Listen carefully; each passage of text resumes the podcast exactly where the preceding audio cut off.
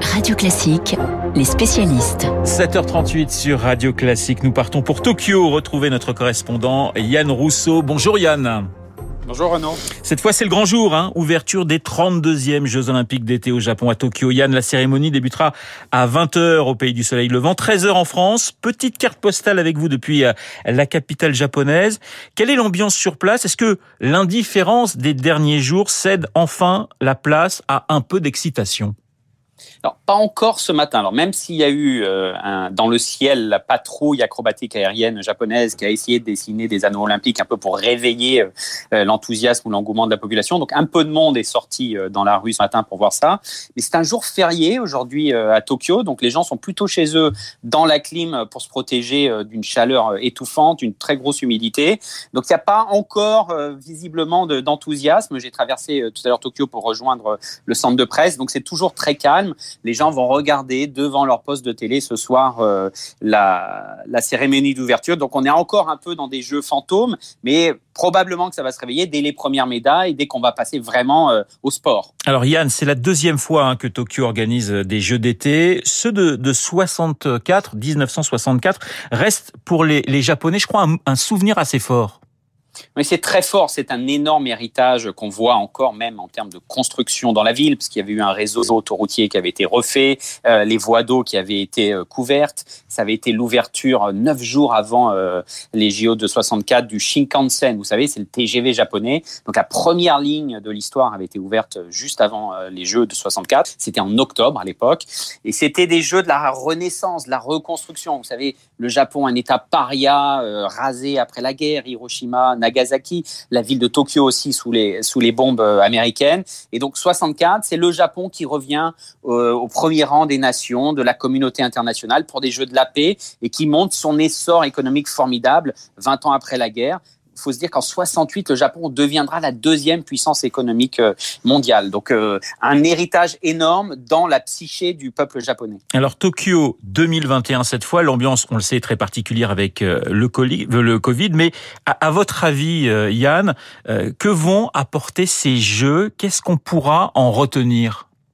Alors, on n'est qu'au début, hein, donc c'est compliqué de le savoir. On ne sait pas comment ça va se dérouler, mais l'héritage est totalement différent. Vous savez, les Jeux Olympiques, ça sert à une nation, à une société, l'image qu'elle a d'elle-même elle le projette à l'intérieur, mais elle le projette aussi à l'international. Et là, on a un peu de mal à savoir ce que voudrait montrer au monde le, Japon. Alors, il voulait montrer modernité, vous savez, les robots, les voitures autonomes, euh, la propulsion à hydrogène, les piles à combustible, ainsi de suite. Bon, ça va pas vraiment se voir puisque toutes les activités marketing sont fermées. Il y aura pas de choses à montrer aux journalistes. Mais voilà, le Japon veut quand même essayer de tourner ses jeux dans un, un espèce de triomphe, un moment d'espoir, montrer à la communauté internationale, au pays, qu'on peut organiser le plus grand événement sportif de la Terre, malgré l'épidémie, malgré les problèmes, malgré les scandales. Donc ils espèrent montrer un Japon dans le rebond et capable voilà, d'organiser cette immense fête. Alors Yann, vous partez rejoindre hein, le, stade olympique pour la cérémonie d'ouverture. Vous êtes un privilégié, vous avez passé tous les tests, c'est bon, vous êtes négatif pour tout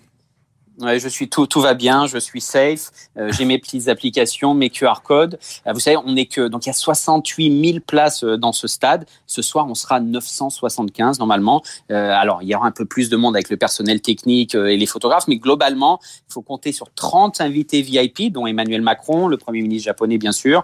On attend un dirigeant mongol, un dirigeant polonais et le patron de l'OMS. Mais sinon, la salle, les salles et les tribunes seront totalement vides et les journalistes, on sera nous parqués dans la petite tribune tribune de presse pour un moment euh, quand même euh, exceptionnel, mais étrange. Hein. Absolument étrange, mais vous avez quand même beaucoup de chance, Yann, euh, le correspondant de Radio Classique à Tokyo, que nous retrouverons dans le journal de 8 heures. Le défi olympique Tokyo 2021, c'est le titre hein, des échos ce matin. Merci Yann et très bonne cérémonie. On vous retrouve, je le disais, dans une vingtaine de minutes. Retour en France, dans notre studio avec Arnaud Marion, fondateur de Marion et un partenaire et de l'Institut des hautes études en gestion de crise. Je rappelle hein, le titre de votre nouvel ouvrage, 21 semaines pour se relever de la crise et c'est publié euh, chez Erol. Arnaud, vous terminez cette série de la semaine sur les, paradoxes et les enseignements euh, de, de, la crise avec un, résumé des grandes tendances qui se dessinent et qui façonnent le monde. Alors la confiance est revenue très vite, même si c'était assez contre-intuitif en fait. Oui, parce qu'on on vient de vivre un immense tremblement de terre, un séisme, et puis finalement la confiance elle revient, elle revient très vite, elle est en train de tirer la demande. On n'a jamais vu de telle valorisation des sociétés, une telle frénésie dans les fusions-acquisitions. Euh, les investisseurs regorgent de liquidités, certainement dû aussi bien évidemment aux politiques monétaires. Et donc il y a parallèlement à ça, euh, on voit bien que plus le vaccin se développe, plus il y a cette tendance sur une forte demande, une frénésie de consommation et de liberté après toutes ces restrictions. Et à l'intérieur de ça, deux sous-tendances assez intéressantes quand même. D'abord, euh, ce que les Américains appellent le home nesting, c'est-à-dire le cocon, le cocon autour de l'habitation. Pourquoi? Parce qu'on y vit euh, plus de 24 heures sur 24, si j'ose dire. Donc c'est toutes les améliorations, tout ce qui concerne le fitness. La maison est devenue un bureau, comme on l'a dit cette semaine. Et puis les changements d'habitude de consommation. On est exigeant, on veut quelque chose de plus simple, on veut quelque chose de plus pratique, de plus rapide. Ça oxygène, donc on change les habitudes de shopping, ça oxygène un petit peu le marché et ça crée euh, un peu une saine concurrence. Alors le corollaire, c'est que la santé vit une véritable révolution. Parfaite illustration de du mot crise qui en chinois sont deux idéogrammes danger et opportunité. Effectivement, ce signe noir a révélé euh, finalement euh, le symbole de l'antifragilité, comment aller plus vite que le virus. la biopharma est en train de sauver le monde. Euh, elle vit une véritable révolution industrielle. L'ARN messager a fait ses preuves avec une plateforme de vaccin développée seulement 42 jours après le séquençage du vaccin. Et puis, euh, très intéressant, on va atteindre dans quelques jours à peu près 4 milliards de doses de vaccins qui vont être injectées. Ce qui est intéressant, c'est toutes les applications de cet ARN sur le HIV, la tuberculose, la malaria et le cancer, bien évidemment. Parallèlement, la télémédecine se multiplie par 4 d'après une étude de McKinsey aux États-Unis. Alors, pour les entreprises, il y a aussi des, des évolutions euh, très fortes. Alors on les a vus dès le blocage de mars 2020, bien évidemment. Trois tendances fondamentales. D'abord, un, l'innovation.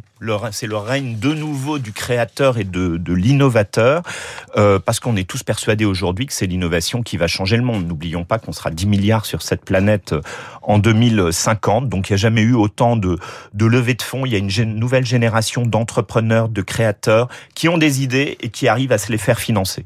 Deuxième tendance, le digital, bien évidemment, qui est au cœur de tout.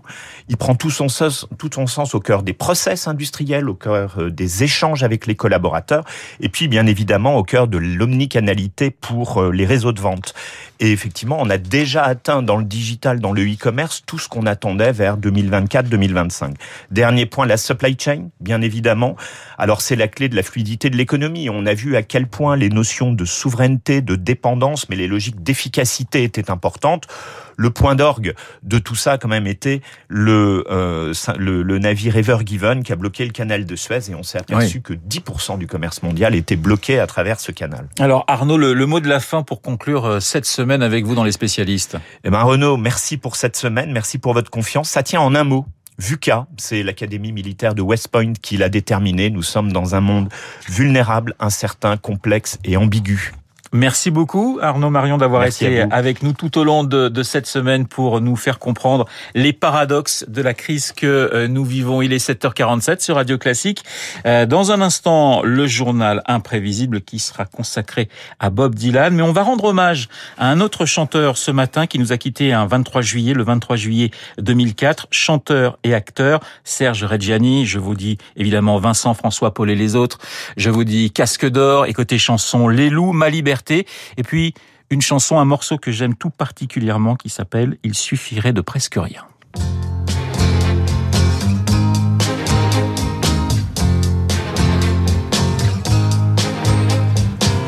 Il suffirait de presque rien, peut-être dix années de moins pour que je te dise je t'aime.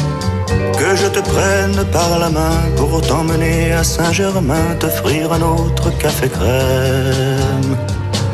Mais pourquoi faire du cinéma, fillette? Allons, regarde-moi et vois les rides qui nous séparent.